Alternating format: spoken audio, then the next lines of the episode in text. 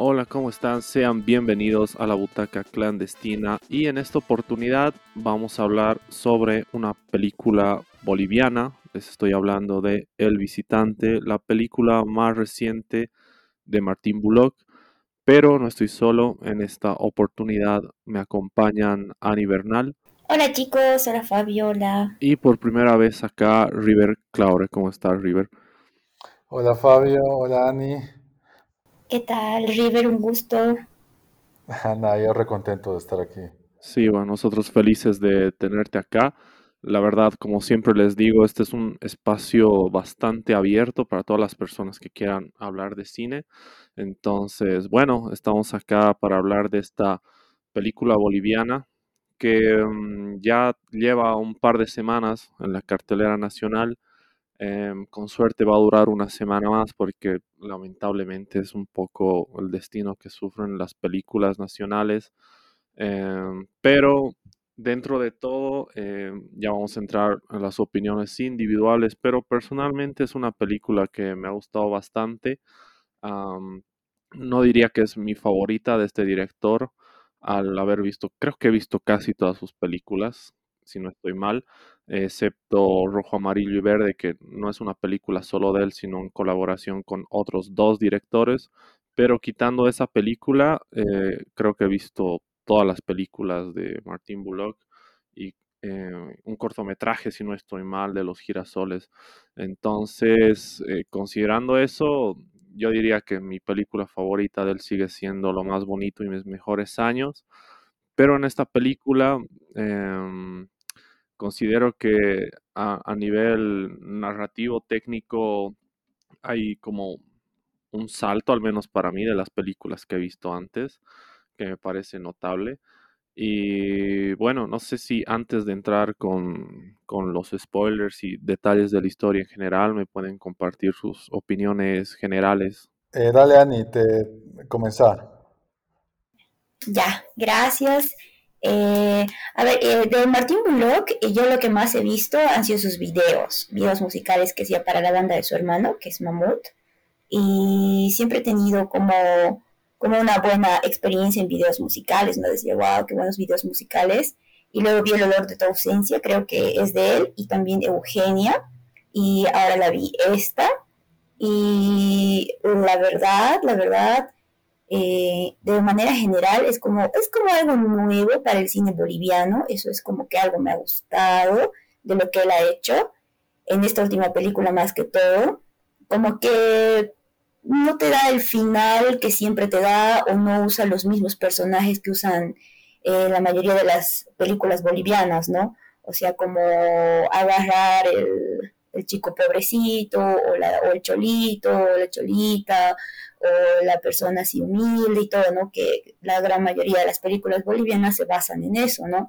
Es como una historia distinta, pero quizás eh, no me ha terminado de convencer mucho. Eh, quizás así un poco las actuaciones, no tengo nada en contra, yo no soy actriz ni nada, pero ha habido como como un espacio ahí, creo, en el tema de las actuaciones. Eh, la química, la química de los actores es muy importante cuando vas a, hacer una película, eh, entre comillas, drama, ¿no? Una película que va al, drama, creo que tiene que ver mucho la química. Eh, me ha faltado un poco de eso en el personaje del papá y la hija. Y no sé, ha habido cositas que me han gustado, que quiero abordar también, yo creo que más adelante, con el tema de la religión que me ha gustado mucho eso, pero en general eh, tengo así como, como que no me ha terminado de convencer, no sé ustedes. Dale, River. Le doy, eh, ya, eh, a ver, si le soy bien honesto, la he visto esta semana, no he reflexionado tanto, más que una charla así post cine con, con el amigo al que fui a ver. Saludos al Esteban, si es que escucha esto. Un abrazo, Esteban. Sabes que, no sé, tengo mis, mis eh, emociones encontradas después de ver la peli. Primero, creo que, eh, no sé, a, a- a ver, voy a hablar de las cosas buenas eh, que, me han parecido. Me parece que, que tiene unos planos bien interesantes, como su tratamiento estético es, eh, es diferente. eh, me parecen los personajes no, o sea, no trascendentales, o sea, como no, no, no, eso le decía al Esteban cuando salí del cine, puta, qué personajes más planos, viejo, como los personajes son o 100% buenos o 100% malos, ¿no? Como en, como en las novelas. Creo que e- esa fue como mi primera, mi primer sabor al salir del cine. También, eh, pero, pero me fui muy agradecido con el tratamiento estético que tuvo el Martín Bullock. Igual yo no soy un súper seguidor de su, de su trabajo, sí he visto Lo más bonito y mis mejores años, que, porque me la han recomendado y me parece que en el cine boliviano no se había visto como estos espacios y estos lugares que vemos en esta película, en Lo más bonito y mis mejores años. Y también eh, ese ha sido como un buen sabor que me he llevado de esta peli, El visitante, porque vemos a Cocha, vemos como estos dos eh, lugares de la ciudad, como los polos. Eh, de hecho, yo vivo en el polo sur del, de Cocha, así que ha sido lindo ver ahí el, estas tomas de, no sé, como en una motos, como este mecánico de motos que es ahí a la vuelta de mi casa, ¿no? Ahí el 109, subiendo ahí como un poco las, la ciudad más periférica que, que por ejemplo, ah, eh, cuando hablaba con el Esteban, creo que no la, no la ubicaba bien ese sitio de la ciudad, pero me gustó ver otra vez a, Cochabamba, ¿no? Eh, ahí como, como el escenario. A ver, igual estoy divagando un poquito. Em, pero podemos, podemos entrar más a fondo acerca de mi, no hate, pero como mi, los puntos débiles, creo, de, esta película más adelante. Así cedo la palabra a vos, Fabio, y a vos, Ani. Bueno, entonces a partir de este punto les recuerdo como siempre que nuestras reseñas contienen spoilers, así que si aún no han visto la película y no quieren arruinarse nada, pueden pausar el podcast acá y retomarlo una vez la hayan visto y si bueno, como son una, una de esas personas excepcionales a las cuales los spoilers no les afectan para nada, pueden continuar acá.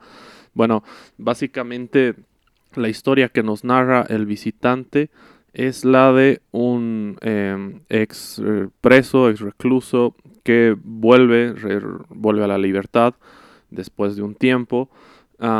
Y en circunstancias misteriosas no se sabe exactamente lo que se ha hecho. En teoría se lo acusa de, de la muerte de su antigua esposa y trata de retomar su vida, ¿no? Trata de reconstruir la relación con su hija y trata de eh, volver al trabajo, eh, volver a todas las cosas que hacía antes de estar en prisión. Eh, es un planteamiento interesante, me parece. Creo que eh, cómo está estructurada la historia está bien, porque como digo, este elemento del, del misterio, digamos, que tú te vayas planteando qué es lo que ha hecho realmente porque al principio puedes llegar a pensar que él ha matado, luego puedes llegar a pensar que eh, él ha influido en su suicidio, ¿no? Porque al final sabemos que su esposa se suicida. Y um, me parece que eso, ese misterio que va contando de a poco la película, le aporta mucho al relato. Ahora hablando de, de, lo técnico, algo que bien mencionaba River, que yo creo que es algo que también es de las cosas que más destaco de esta película, es cómo se ha aprovechado en ciertos espacios de Cochabamba que no se suelen mostrar mucho, ¿no? O, o, que no se muestran directamente en las películas. Generalmente las películas que tienen como más reflector, las películas que tienen, sí, más, más difusión, eh, se hacen en La Paz, ¿no? Entonces estamos acostumbrados a ver escenarios de La Paz, um, La Paz que tiene una eh, un, espacio interesante por, por cómo está hecha geo geográficamente, ¿no? que es muy cinematográfica. Y a veces cuando pensamos en términos de Cochabamba, alguien piensa que es como un lugar demasiado plano visualmente para grabar, que yo pienso que eso es como algo totalmente falso y ha quedado demostrado acá, ¿no? Yo creo que tiene mucho mérito la gente que ha hecho el scouting de esta película, porque al menos las locaciones están muy bien, ¿no? Y es muy difícil componer en, en, cuatro tercios, además, que es el formato en el que está rodada esta película. Sí, de acuerdo. Creo que eh, algo que, que, me han gustado mucho son estos planos fijos eh, del frontón em, y, y, como estos espacios que transitan, ¿no? Eh, la historia. Eso he disfrutado muchísimo. Em, igual, igual ubicas, hay como una analogía del puente, el puente de la Beijing, ahí como que cruza norte a sur. Em, claro, y es como hay, hay, creo que tiene referente narrativo ahí, ¿no? Como esta, e, e, el puente, me parece interesante esa idea de, como que lo va cruzando toda la, toda la peli, el personaje, y a veces lo cruza solo, lo cruza con la hija. Em, y, o sea, eso hace hincapié, creo, bueno, a mí me ha hecho pensar en, en, estos dos, como estos dos opuestos o estos dos eh, lugares que no están conectados, qué sé yo, no sé. Sí. Igual, eh, tiene que, yo lo, que me he dado cuenta igual es en el tema del color, ¿no? Por ejemplo, cuando eran las escenas en la casa de los suegros, era como un color más vivo, más brillante, más, eh, no sé, colores así. Y cuando era en la casa de la, del, del, papá y de, su mamá, eran como colores más oscuros, como que bajaba, ¿no? Bajaba el tono, eso me di cuenta.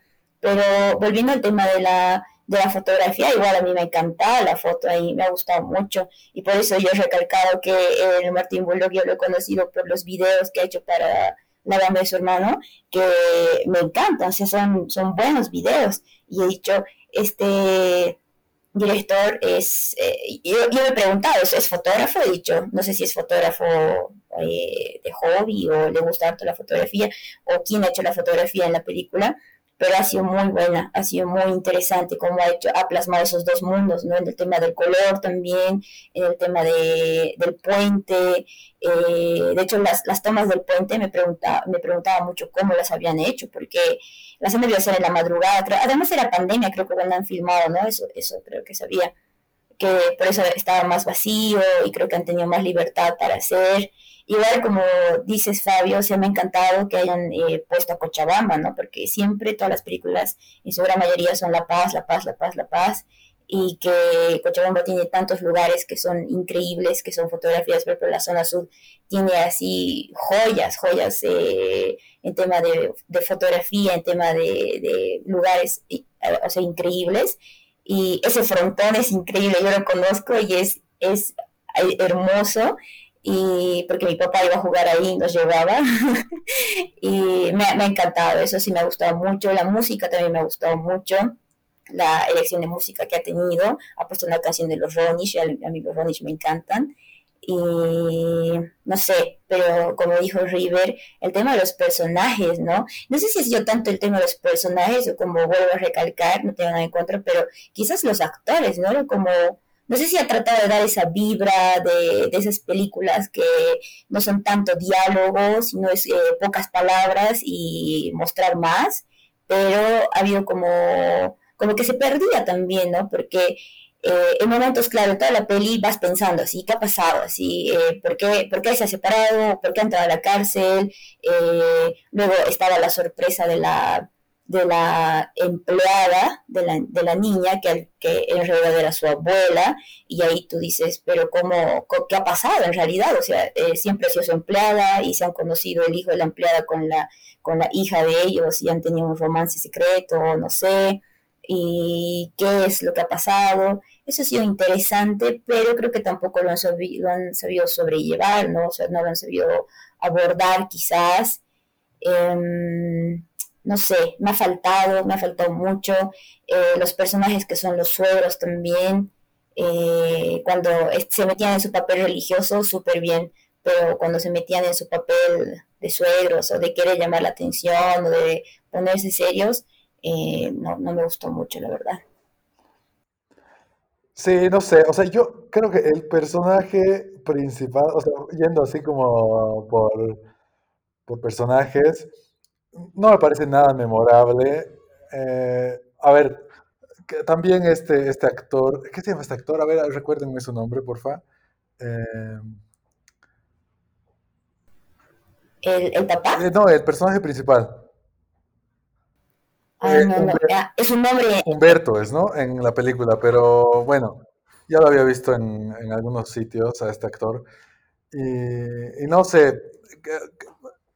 creo que, creo que lo que más, la pregunta más fuerte que tengo con, con es- o sea, no, no con el, no con la actuación, sino como con el, con la historia con el guion, es como, eh, bueno, el tipo sale de la cárcel y, o sea, en la película como esta, e- esta necesidad que él tiene de, de revincularse con su hija, eh, es muy falsa. O sea, yo la veo como muy, no, no, no entendemos los porqués, simplemente.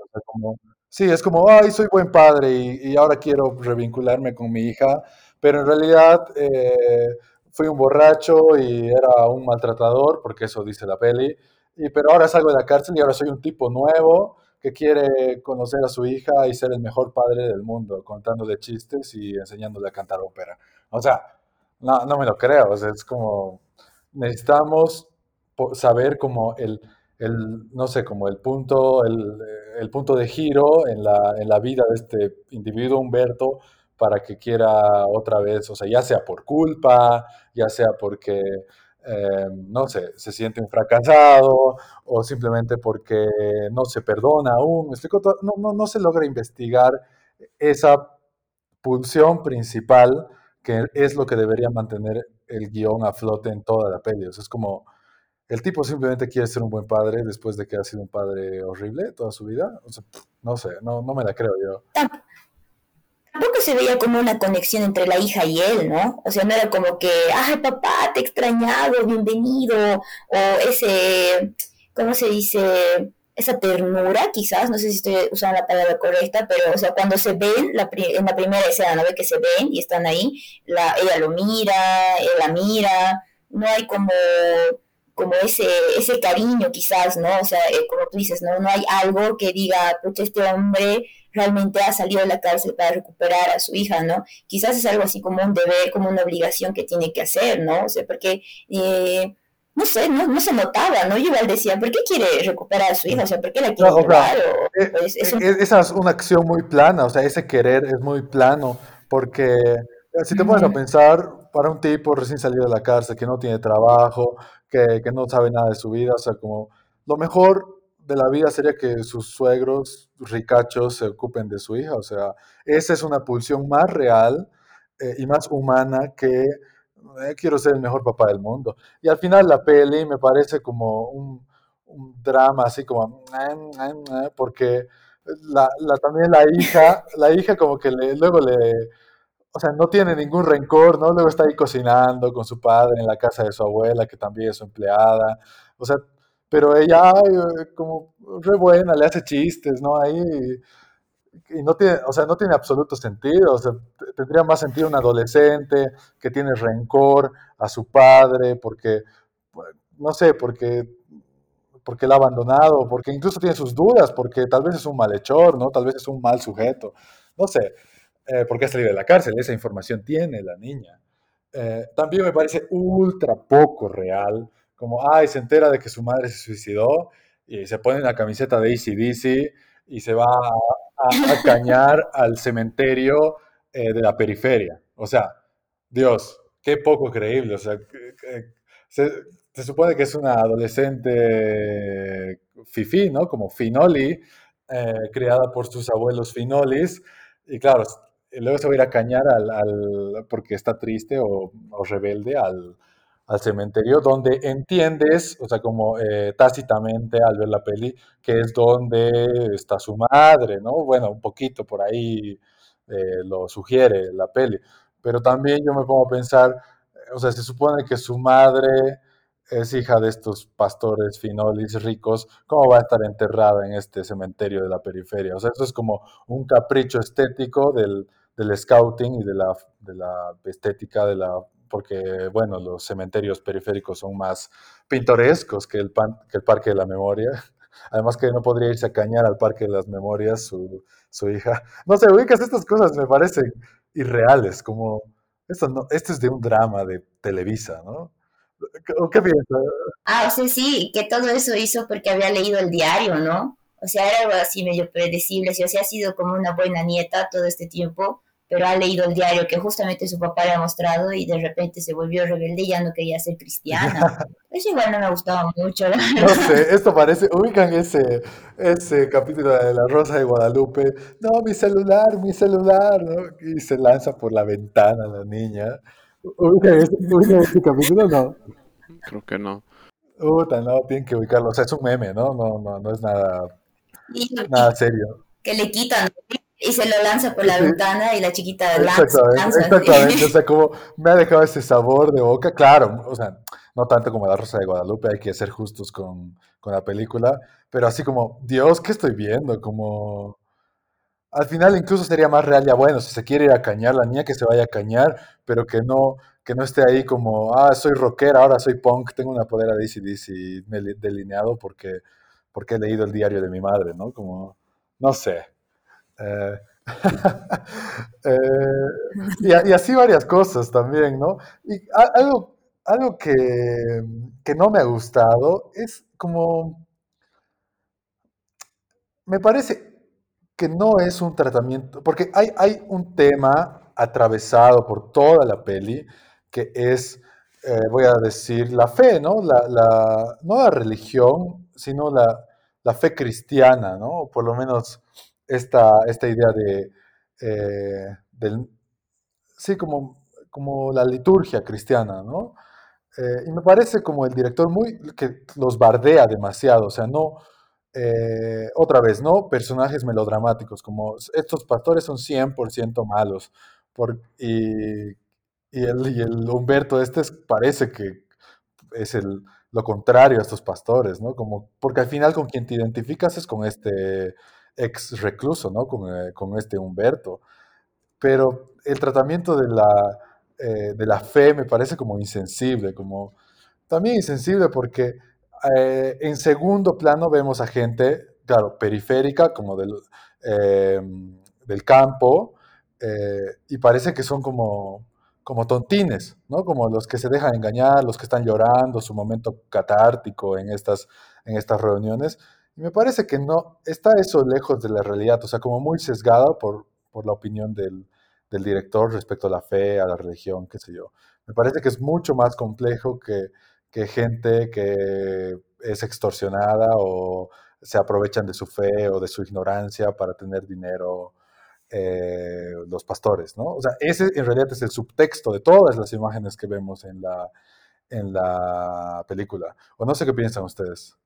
Sí, a ver, em, en ese sentido eh, yo discrepo un poco porque me ha parecido extremadamente realista todo eso, ¿no? Porque es, sí, quizás Sí, el, el- el punto que dices de que se puede llegar a interpretar que la gente de, de la zona rural es como muy manipulable y demás. em, yo creo que eh, es una reflexión bastante válida, pero no creo que sea la intención en este caso, ¿no? Porque yo alguna vez así de rebote he llegado a uno de estos cultos, porque, a ver, yo soy católico, pero no soy eh, la persona más religiosa ni creyente del mundo, ya las personas que me conocen saben esto, pero así llegué eh, de, de un trabajo, eh, pasé uno de estos lugares y es tal cual, es tal cual, así es gente haciendo el teatro de que se cae, gente cantando eh, sus alabanzas con estos ritmos de, de cumbia,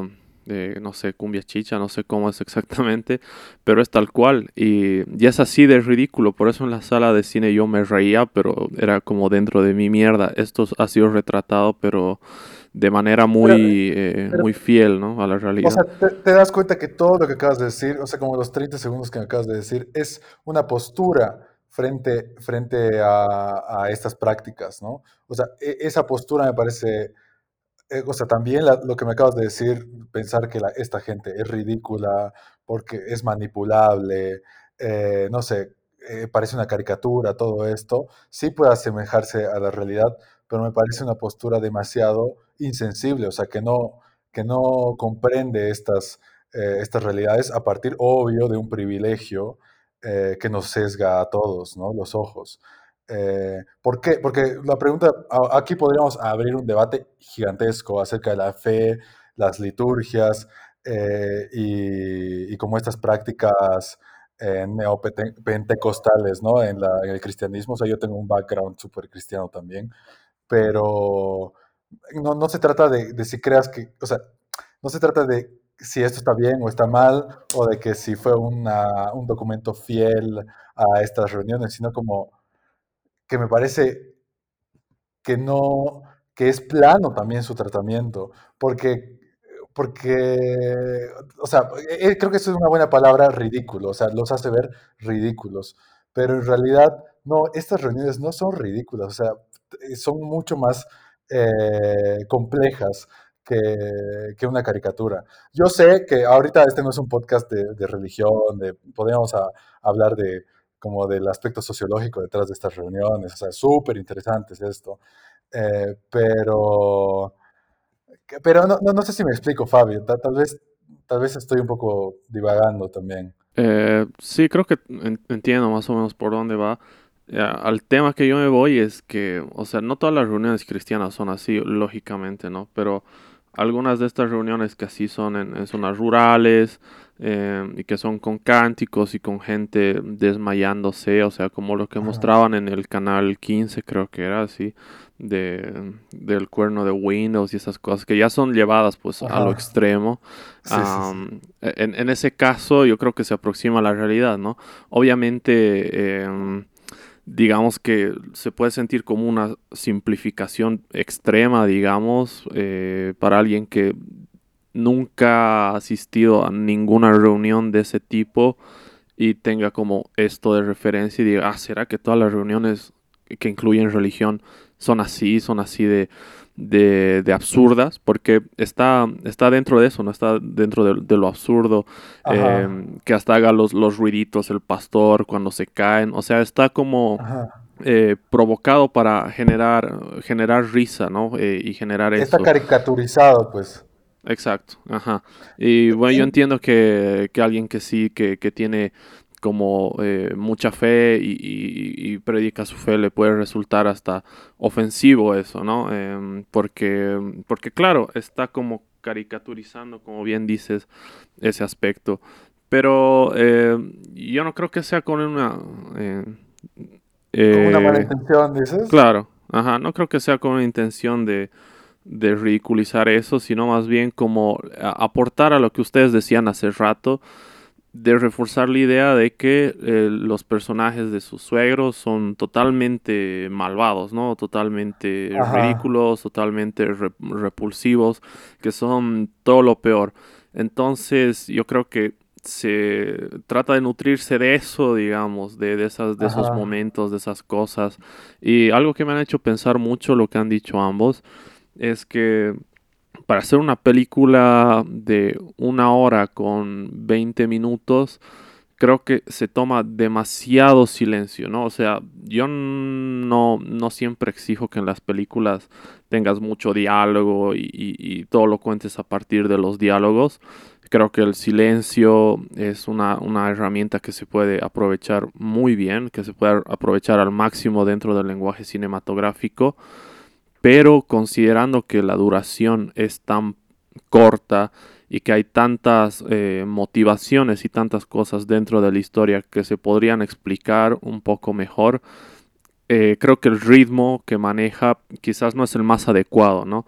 Y quizás eh, aquí entra lo que decía Annie, las actuaciones no acompañan tanto eh, la expresividad que te podrían aportar estos silencios con los mismos personajes, pero quizás con otros actores. Sí, sabes que, sabes que eh, tal vez, tal vez eh, quiero aclarar, o sea, yo, yo, no me he sentido como, no sé, como a, afectado o atacado por tener un background cristiano, me pareció como que, que el tipo no conocía de lo que estaba hablando, o sea, obvio, pero lo, lo, hacia lo que estoy, eh, estoy siendo tajante es que, eh, o sea, una peli que muestra, eh, no sé, grupos, eh, o sea, como grupos sociales que tienen, o sea, son más vulnerables, tiene que ser, o sea, me parece desleal, ¿sabes? Esa, esa es la palabra, como desleal a, a, a los grupos que retrata en segundo plano en estas reuniones. Me da igual eh, si caricaturiza a unos pastores, una reunión cristiana, porque si se caricaturiza es porque hay justas razones para caricaturizar estas reuniones. Pero me parece que hay que ser un poco más leal porque estás retratando una población en segundo plano que, que no es tu igual, ¿sabes? O sea, que tiene menos privilegios que vos. Es lo único que digo. Y también se ve otro momento en la película en que hace como parecer eh, a unos, unos tontines a los a la gente, no sé, de clase social más baja, en el momento en el que Humberto va y le hace firmar los papeles de la casa a su madre y la toda ingenua, ay sí, hijito, no nos van a quitar, y le firma, o sea, no, viejo, eso también me parece como desleal, como los, como los tontines son la, la gente de, eh, popular, ¿sabes?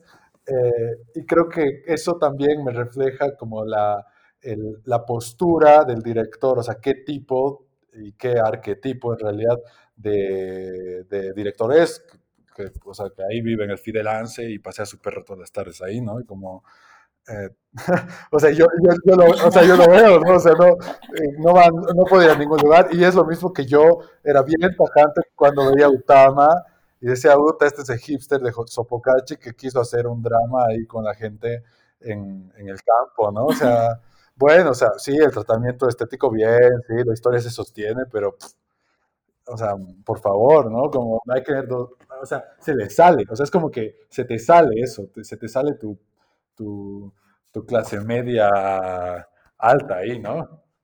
Claro, pero ¿sabes qué? O sea, es interesante es- eso, eso que dices, porque, um, o sea, si fuera otro director que ha hecho esto, si no es un director que vive en el Fidelance, ¿estaría mejor o estaría peor? O sea, no, o sea, te, te Bueno, es que ahorita, ahorita podría de- eh, desencadenar un debate respecto al privilegio y desde dónde contamos las historias, que me parece un debate súper válido y bien interesante, eh, porque ah, tendríamos que hablar de que el cine es, es una práctica de- que obvio que va desde el privilegio todo, todo el tiempo. O sea, el, el cine boliviano ha sido sí. medieros alteros que han hecho cine de los del campo, de, de historias eh, de, de poblaciones vulnerables, ¿no?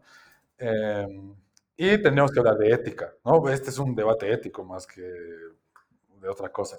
Lo que digo es que yo no, no voy a entrar en esto porque podría ser, durar mucho. Al que tiene privilegio se le exigen más cosas. Eso es lo que digo. Al que tiene privilegio y al que tiene educación se le exige más cosas. Eh, y por eso es que me pongo crítico con, con el señor Martín Bullock, que no lo conozco de nada. O sea, personalmente yo nunca he hablado con él. He visto alguna entrevista y ya, ya sé por dónde va el, la historia, ¿no?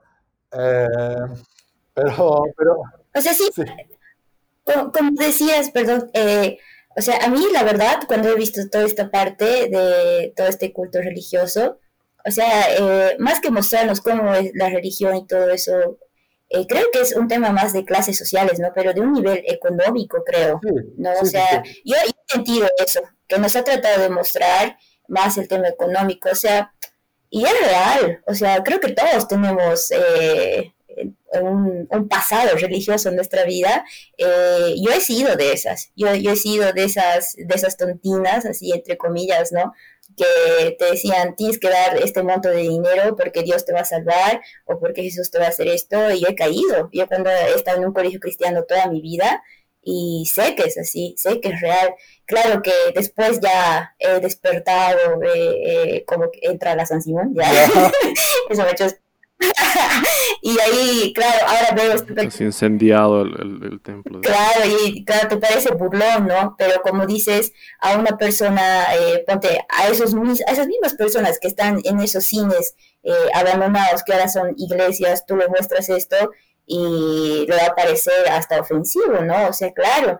Pero yo lo que eh, más he resaltado es el, el tema del dinero, ¿no? El, el tema de, de cómo el, el hecho de tener dinero, el hecho de tener una buena labia, te hace tener el dinero de las personas humildes, ¿no? El engañar, el aprovecharte de eso, porque claramente ellos, los suegros, no son las personas eh, con la definición de lo que es la religión, ¿no? O sea, si vamos a hablar de religión, ¿qué dice la, la Biblia? Dice, ama a tu prójimo como a ti mismo, ¿no? O sea, no tienes que engañar al otro, no tienes que aprovecharte del otro supuestamente, pero la realidad es diferente. El, dueño de Pare de Sufrir tiene una enorme mansión en el bosque, yo lo sé porque mi papá ha ido a medir esa mansión en el bosque, así, y él se aprovecha diciendo, sí, estás sanado, estás haciendo esto, es el otro, y eso, eso sí a mí, a mí me parece algo, algo fuerte y me parece eh, que ha sido bueno que él haya mostrado eso, porque es una manera de decir, eh, despierten, ¿no? Yo lo he visto así,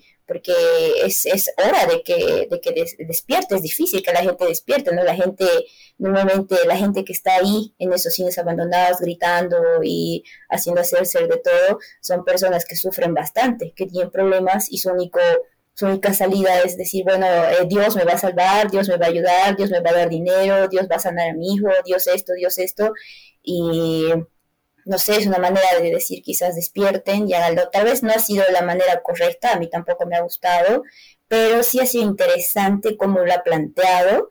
Y claro, para nosotros que hemos vivido de todo nos parece chistoso, ¿no?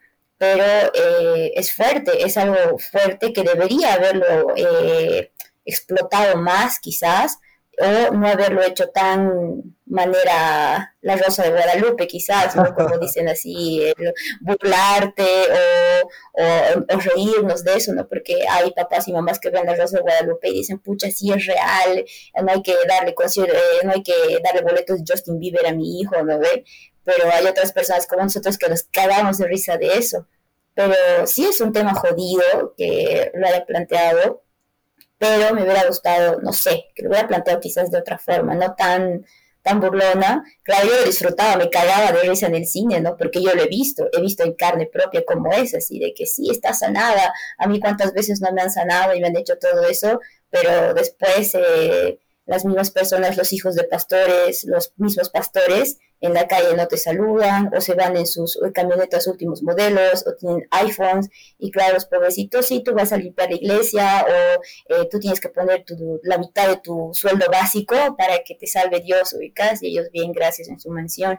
Sí, este tema de la representación de las clases sociales en el cine boliviano yo creo que da para un podcast entero o quizás para más. Total, total. Ajá, porque, porque a lo largo de los años hemos visto distintas aproximaciones, desde las primeras películas, que más bien las primeras películas estaban enmarcadas dentro del indigenismo, ¿no? Y de la migración campo-ciudad y cómo ahí se, se sesgaban las diferencias entre clases sociales y si nos ponemos analíticos también podríamos criticar películas del pasado eh, normal porque hay muchos directores que, que son de, de, clase alta y eran justamente quienes estaban más o menos con la preocupación o la inquietud de retratar al indígena, ¿no? Cuando no era una realidad que ellos hayan atravesado. Entonces, yo creo que es un tema muy delicado, ¿no? Es un tema muy delicado. Podemos hablar de que em, a veces lo retratas desde tu, desde tu burbuja y no te tomas el tiempo de, hacer un estudio mínimo. E, e, eso es justamente lo, que, lo, que, estaba diciendo, sí.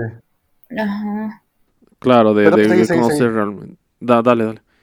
No, no, seguí, seguí, perdón, te he cortado. Solo, solo quería afirmar lo que estás diciendo, que, que es justo lo que estaba diciendo. O sea, no le, no le reclamo cómo ha retratado a, a la fe cristiana, porque la ha retratado, eh, o sea, justamente, o sea, porque es así, o sea, no, no hay donde más darle vueltas. O sea, no toda la fe cristiana, sino como un espectro, pero le, le reclamo que dentro de ese espectro, que le ha sido fácil bardear hay como una población vulnerable, ¿me captas? Eh, con menos privilegios que el director y que lo mínimo que exijo es un poco más de sensibilidad y como una aproximación mucho más profunda, ¿no? Yo sé que la peli no iba de las poblaciones que van a este tipo de cultos, pero medio que sí. O sea, sí y no, ¿no? Claro. Quizás es un tema de tiempo también, ¿no? O sea, la película es cortísima, bueno, una hora y veinte entonces, imagínense si estamos hablando de que al protagonista le han faltado eh, cosas dentro de su motivación, a la hija que también es importante, sentimos que le han faltado cositas.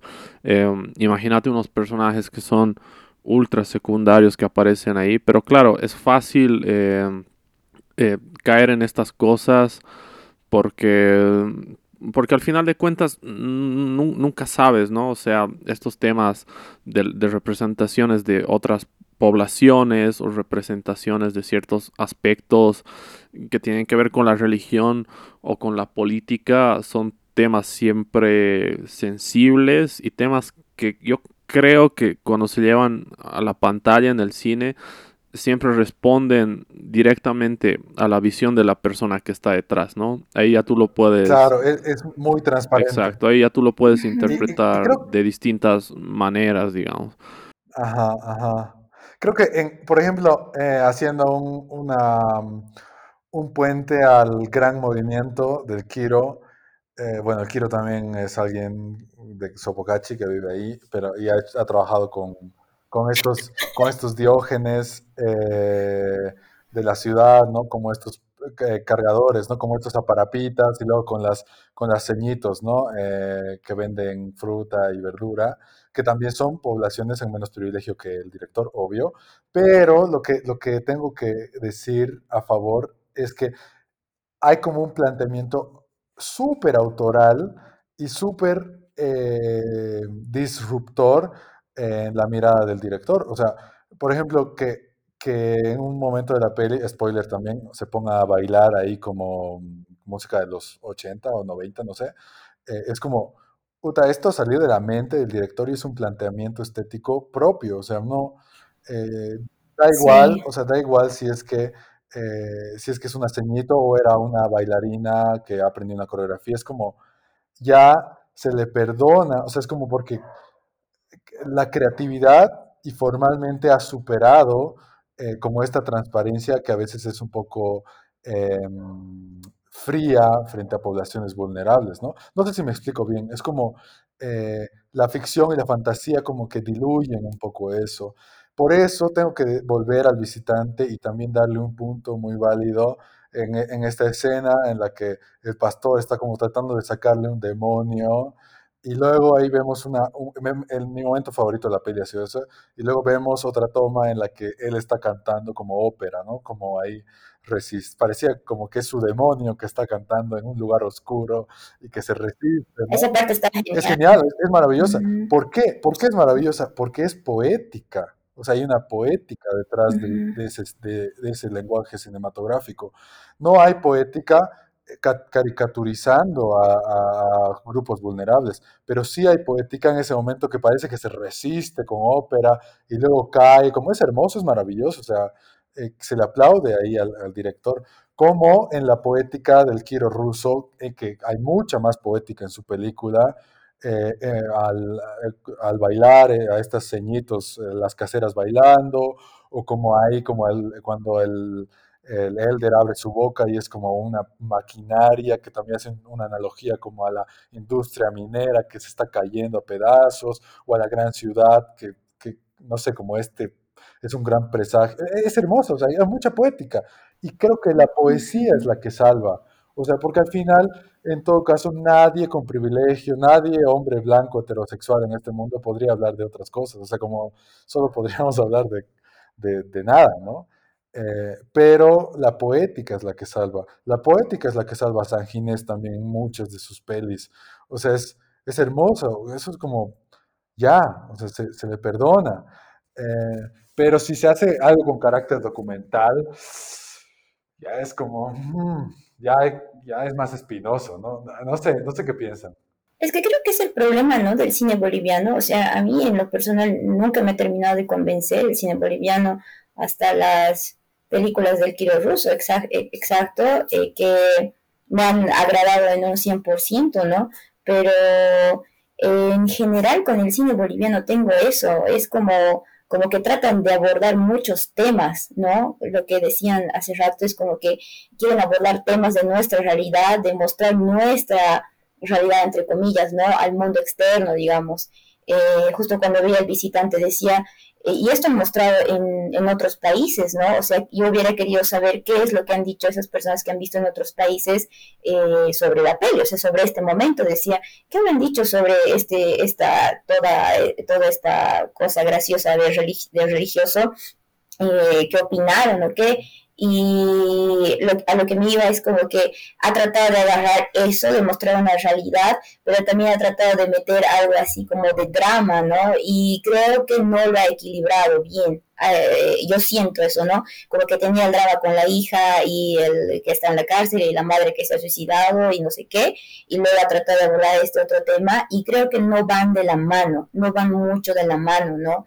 Eh, he sentido como obligado, creo que por eso igual lo vemos obligado, ¿no? En el sentido de que él quiere recuperar la relación de su hija y para tener que recuperar la relación de su hija tiene que dejarse, eh, no sé, hacer cosas por estos sueros eh, locos.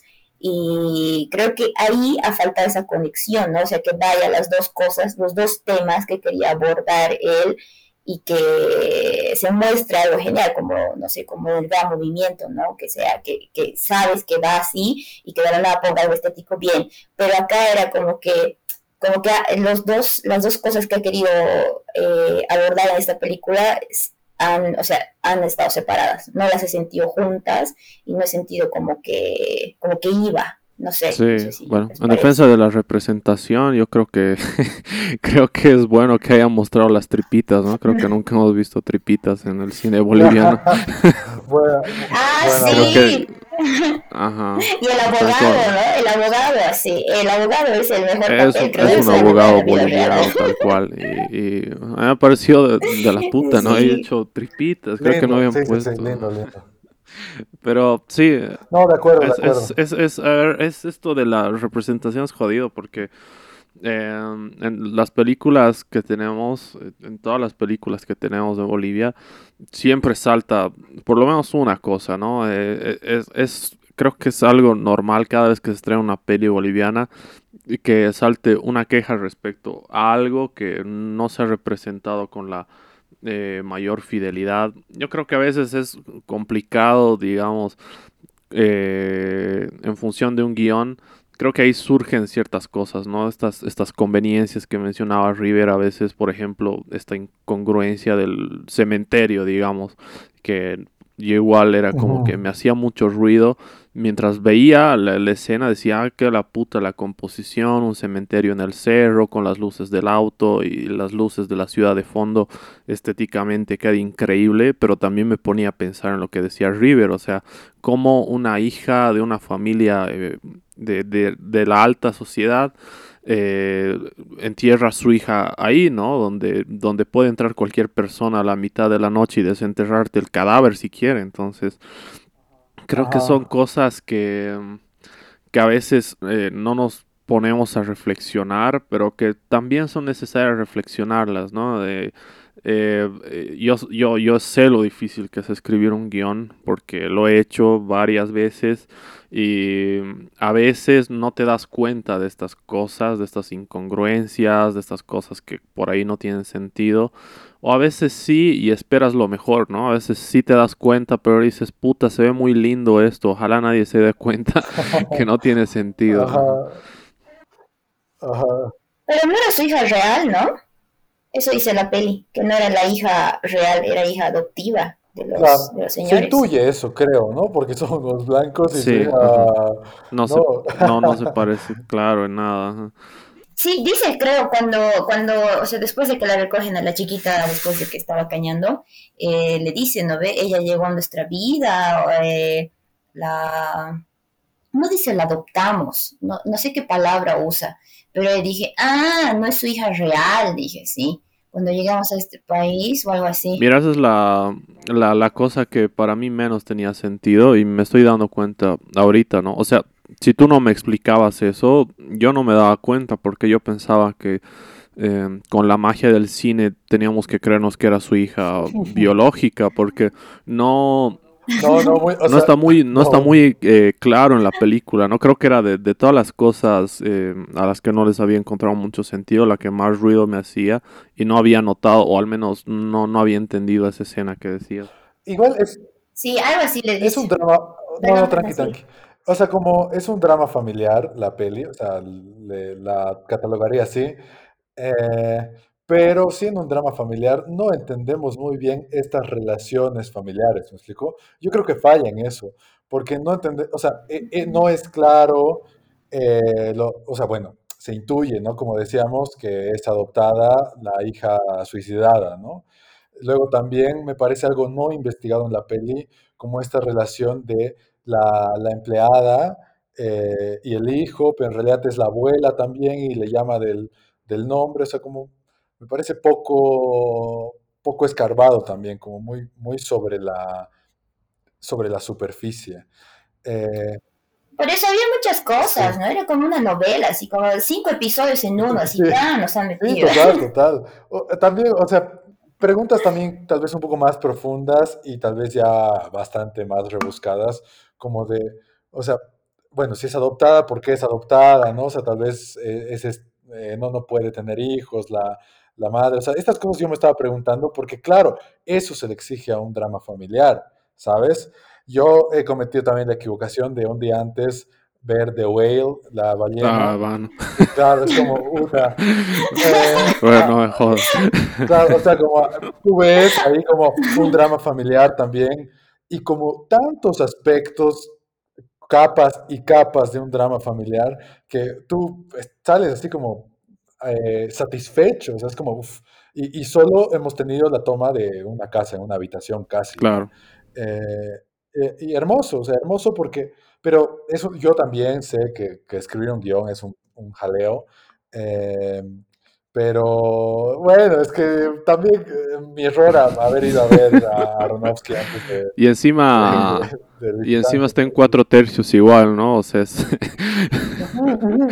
a- algo, Sí. A- algo en tu cabeza ahí le has hecho pero, compararlas y pum, ya la mierda, todo. Sí, esto te iba a decir.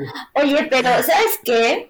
River, hace, eh, hace rato has, has hecho como, eh, no sé, has abierto una, un- has hecho un quiebre en, en, en algo que, que, no sé, no sé cómo explicarlo, pero esa tu pregunta, ¿no? De cómo hacer un guion desde un lugar privilegiado, ¿no? O sea, así pa- eh, lo resumimos.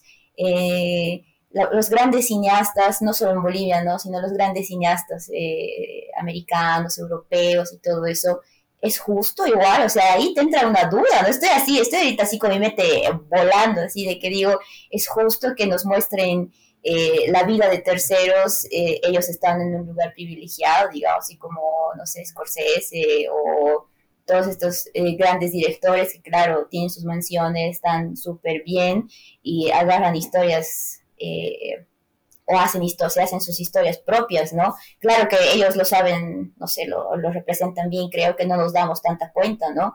Mientras que aquí sí, así aquí ha creado un quiebre, ha creado un quiebre esta película en nosotros y después tu pregunta y tu planteamiento en que en que si está bien un director que tiene privilegios poder hacer una, una historia sobre vida que no es de él, ¿no? O sea, sobre algo que él no ha vivido, claramente. Bueno, no sabemos, ¿no? Quizás él ha sido cristiano antes de niño. tal vez era eso, ¿no? no sabemos, ¿no? Y aquí criticando a nosotros, ahí tal vez eh, está, estaba en pare de sufrir. Pero qué fuerte eso. Eso creo que sí abre muchas preguntas, abre mucho debate, ¿no? Sí, o sea, es el, el debate ético en el arte, siempre, siempre ha existido. Bueno, no siempre, bueno, ahora con la posmodernidad y la reivindicación de, de, grupos vulnerables para la historia, ahora es mucho más fuerte.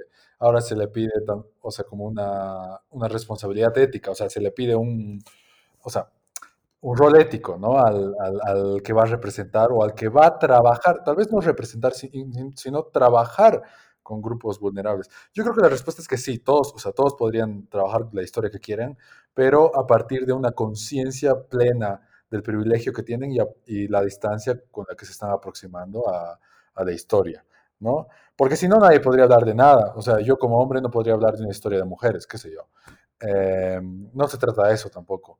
Eh, pero es un debate que tiene muchas, muchas vías y muchas capas también, que podemos dejarlo para otra ocasión. Claro, sí, porque eh, claro, es un, es un tema larguísimo, es un, es un tema complejo, como bien dice River, o sea, no se trata de no hablar de algo que no corresponde a tu realidad o a tu vivencia, sino quizás tratar de acercarte ahí eh, con la mayor objetividad posible.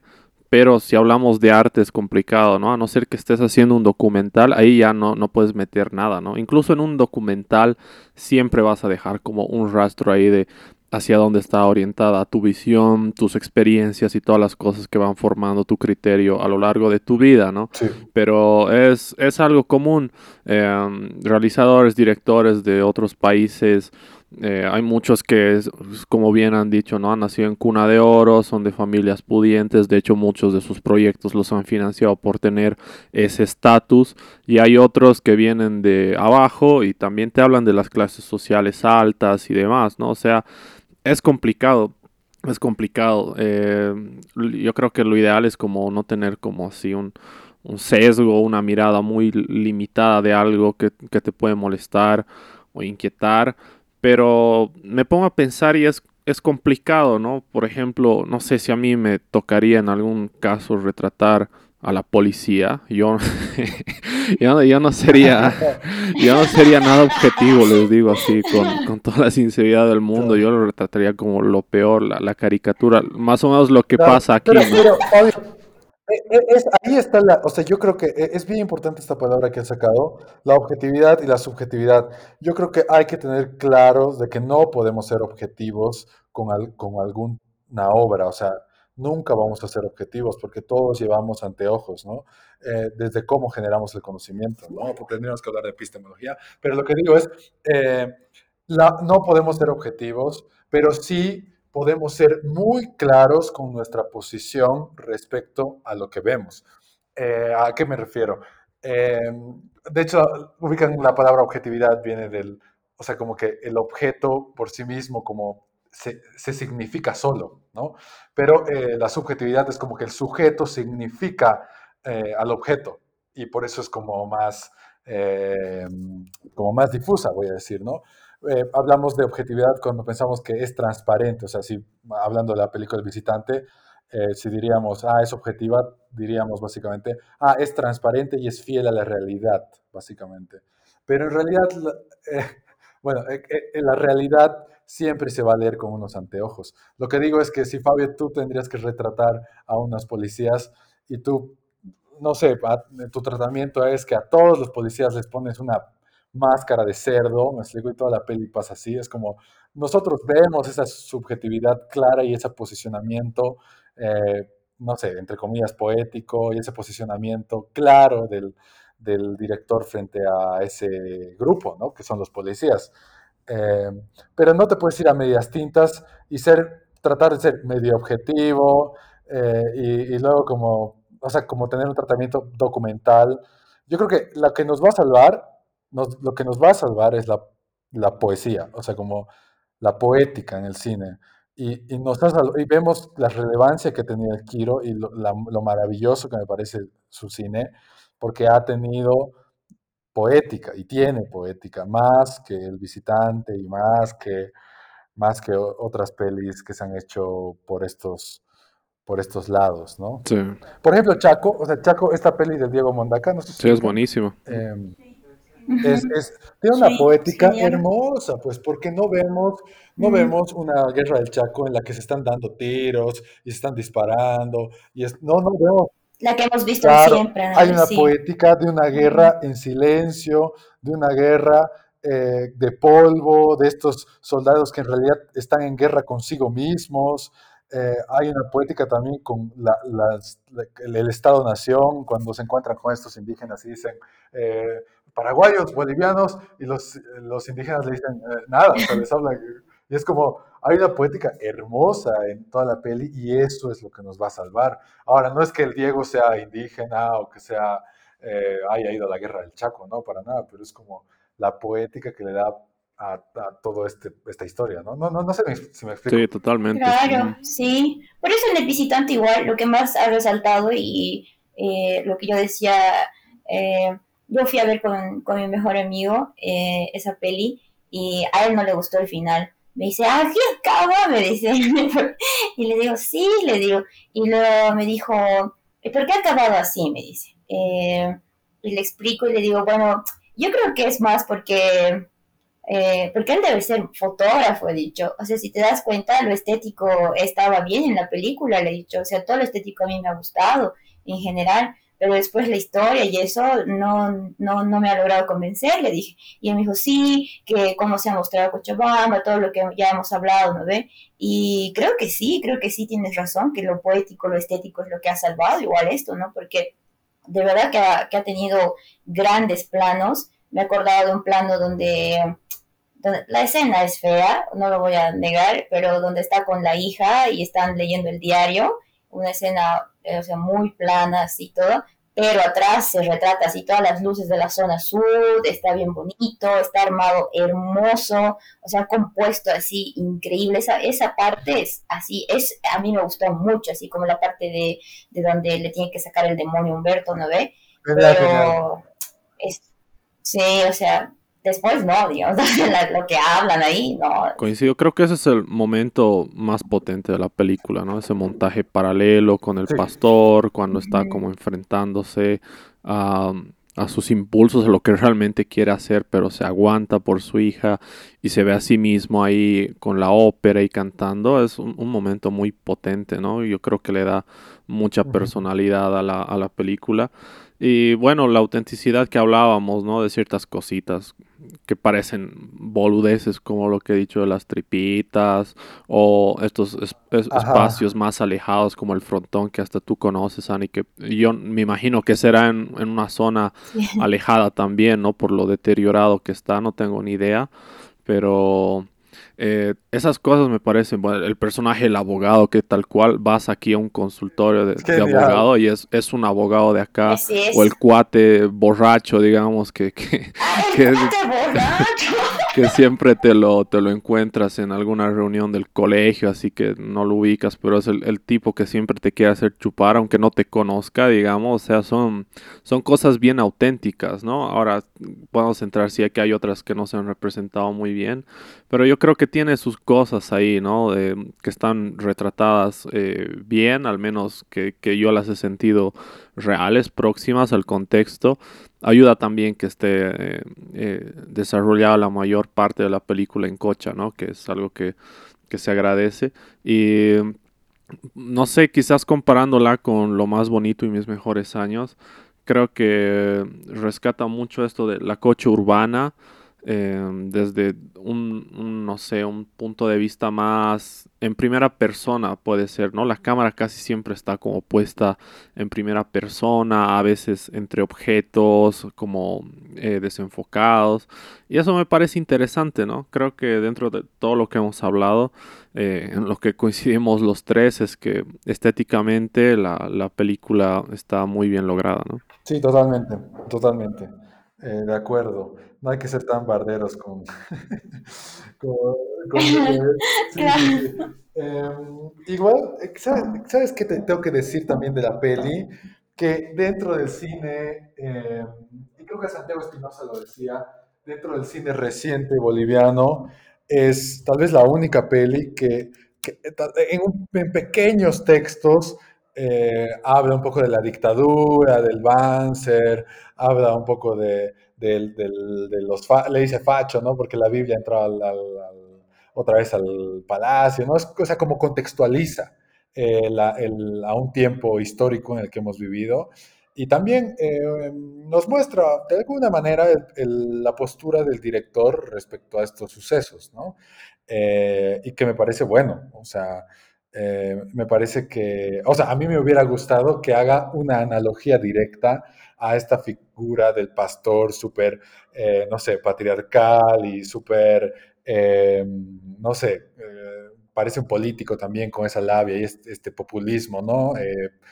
palpitante, y hacer una analogía directa a al momento político en el que estaba viviendo el país, ¿no? Con figuras patriarcales, con figuras eh, que se aprovechan, o sea, con, herramientas populistas, eh, con discursos manipuladores, ¿me explicó? O sea, pero no es, no es esa, no hay ese link directo. Sí, hay unos textitos, hay un poquillo, pero le, le doy un punto por eso también, porque todo lo que se ha estado generando en estos años de cine tan fructífero como le han llamado, no, nadie ha tocado este tema de político, ¿no? Sí, sí, sí, sí, sí. Eh, eso es algo que igual quería tocar en el futuro, pero qué bien que lo traes acá, porque también me pareció una de las cosas más valiosas de la película que tenga esta postura antifascista, ¿no? No marcada, eh, no, no, marcada como, digamos, uno de los principales ejes de la película, uno de los principales ejes discursivos,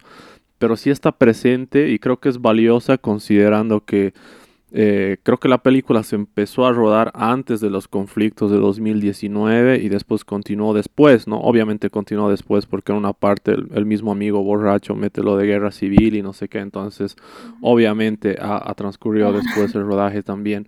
Entonces, eh, no sé si esta idea de, de pararse frente al fascismo, de nuevo digo, no, no como algo central, pero eh, hacerlo considerando todo lo que había atravesado el país, creo que es algo bastante valioso, ¿no? Creo que es una de las cosas más importantes que tiene esta película. Absolutamente, de acuerdo. O sea, sí, o sea hubiera sido genial que haya como un vínculo directo a la historia, ¿no? O sea, como tal vez no, no un vínculo explícito y literal, sino como que, que si caricaturizaba al pastor, que lo caricaturice, pero que ese sea como el chivo en el que va a cargar eh, todo su comentario ante el fascismo que estaba viviendo el país, ¿no? Claro, claro, claro, claro. Sí, hubiera sido genial. Claro, podría darse a entender que la historia transcurría paralelamente a las cosas que estaban pasando en el país, ¿no? También te podrías haber incluido, no sé, alguna una referencia, algo. Ahora, también entiendo que es complicado a nivel de de presupuesto. Pero hubiera sido otro tema más, Claro. la película. Por ahí, un tercer por, tema por ahí hubiera sido, por ahí hubiera sido eso que le hemos criticado hace rato, ¿no? Un, un, tema más que no se ha terminado de desarrollar. Yo creo que le juega mucho en contra la duración de esta película, ¿no? Quizás con sí. quizás con un poco más de duración, muchas de las cosas que le hemos estado criticando se podrían resolver. Pero bueno, al final es eh, es lo que hay, ¿no? A veces eh, no, no, nos da ni el tiempo ni el presupuesto, a pesar de que se, se, nutre un poco de lo de intervenciones urbanas este proyecto, pero a veces no te da, ¿no? Pero bueno, quién sabe cómo habría podido ser la película. Yo, yo pensé que iba a haber un tercer... ¿Quiénes somos? perdón, perdón, Anne. No, dije que... No, iba a decir un chiste. ¿Quiénes somos nosotros para criticar cuando termina algo? pero seguí, seguí. ¿Cómo te eh, que yo pensé que el fin de la película, o sea, en realidad iba a ser un tercer acto, ¿me captas? O sea, que iba a dar paso al, al conflicto, al meollo final y al posicionamiento de Humberto frente a sus suegros y les quema la casa, qué sé yo, no sé.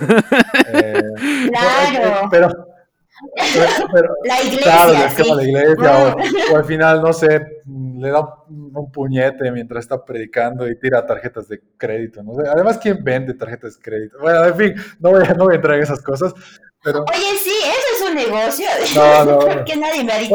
hay, cosas de guion menores que no hemos hablado, o sea, pero como, como ese tipo de cosas que, normal, ¿no? O sea, como se le perdona. O como este tipo mafioso, ¿no? El que le presta en su Cadillac, creo, ¿no? Ahí en la zona sur. O qué sé yo. Eh, esas cosas se le perdona. O se le perdona también. Em, que no sé, que es un cantante de ópera, ¿no? O sea, ¿qué ex prófugo es un cantante de ópera? Bueno, pero por el bien de la peli, porque le da más chicha y más saborcito, se le perdona. O sea, no, no, no vamos a decir, ay, qué poco creíble, eh, porque es bonito ver esa escena del, del, tipo cantando con su parlantito ahí en, el, en ese velorio, ¿no? Además, ¿quién contrata a un, a un cantante de ópera para un velorio? Contratan mariachis, pues. Pero bueno, eh, al, margen, al margen de esto, al margen de esto, creo que... Ahora sí. Ahora sí. Ahora sí. Ya volvió. Ya, es que mi perrito ha entrado y ahí ha pateado el router, ahí ha, desconectado todo. He dicho, ya dejen de ser tan haters. Rescaten cosas positivas de la película, no no, no, está bien. O sea, igual hacer cine es un acierto y siempre suma. Em, sí, eh, amén a eso. Y que hubiera sido genial un tercer acto. Eh, después ahí como que se resiste la hija y no sé, como ahí algo. Porque acaba como ahí, como justo en el, en el momento en que empiezan a ocurrir cosas, creo, no sé. Claro, sí, fue un final así raro, ¿no? Pero fue un final estético. Eso, eso un poco, ese lugar es bonito, ¿no? Eso de, ese parque de las, eh, ¿qué se llama de esas cosas? Eh, o sea, lo han hecho muy bien, eso me ha gustado, pero no sé, Ah, del final, del final yo iba esperar un tercer acto, digamos, como dice River, ¿no? O que pase por lo menos algo, no sé, que bote su, su moto al río, así, despute. Pero al final se queda así. Eh, ¿Querías que se lance su moto al río? ahí? Claro, sí. No, mi hija no va a ser cristiana, sí. Pero. No sé. no sé. Creo que él tiene finales así, ¿no? O sea, sus finales son, son medio Abiertos, sí. como abiertos, sí, ajá, sí. Sí, creo que es un, rasgo de su cine, al menos, no sé, en, en, otras películas. En Los Viejos es un final parecido. En, en Lo Más Bonito y Mis Mejores Años, creo que es un final un poco más cerrado, pero de todas maneras tiene su, su algo ahí de, de final abierto también, ¿no? Entonces, creo que es como algo característico de sus películas. y sí, no sé si quieren añadir algo más antes, antes de cerrar. Eh, no, creo que no. Em, no, gracias nomás por, por la charla y por, y por el acompañamiento a pensar, porque es como pensar juntos, eso está bueno. Em, y nada, eso. Gracias nomás. No, gracias. Sí, estaba divertido. Las risas no faltaron. Sí, no, no, gracias a ustedes chicos, de verdad, de River. Eh, como siempre les digo a todas las personas que se pasan por acá, eres bienvenido cuando quieras. Si ves alguna película, una serie, y sientes esa necesidad de, hablarlo, es, es, para lo que está este espacio, básicamente, ¿no?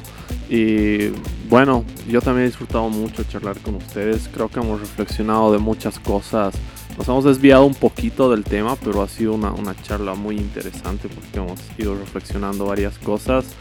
Y bueno, de nuevo siempre les recuerdo a las personas que em, saquen sus propias conclusiones, no se dejen llevar por nuestra opinión, ni siquiera como una, no sé, como algo, una opinión única o como algo así indiscutible o, absoluto, sino que vean ustedes las películas, vean ustedes las series y saquen sus propias conclusiones y nos digan qué, qué les parece, ¿no? Bueno, gracias Annie, gracias River, espero que hayan disfrutado escuchar de este podcast y será hasta la próxima. Adiós.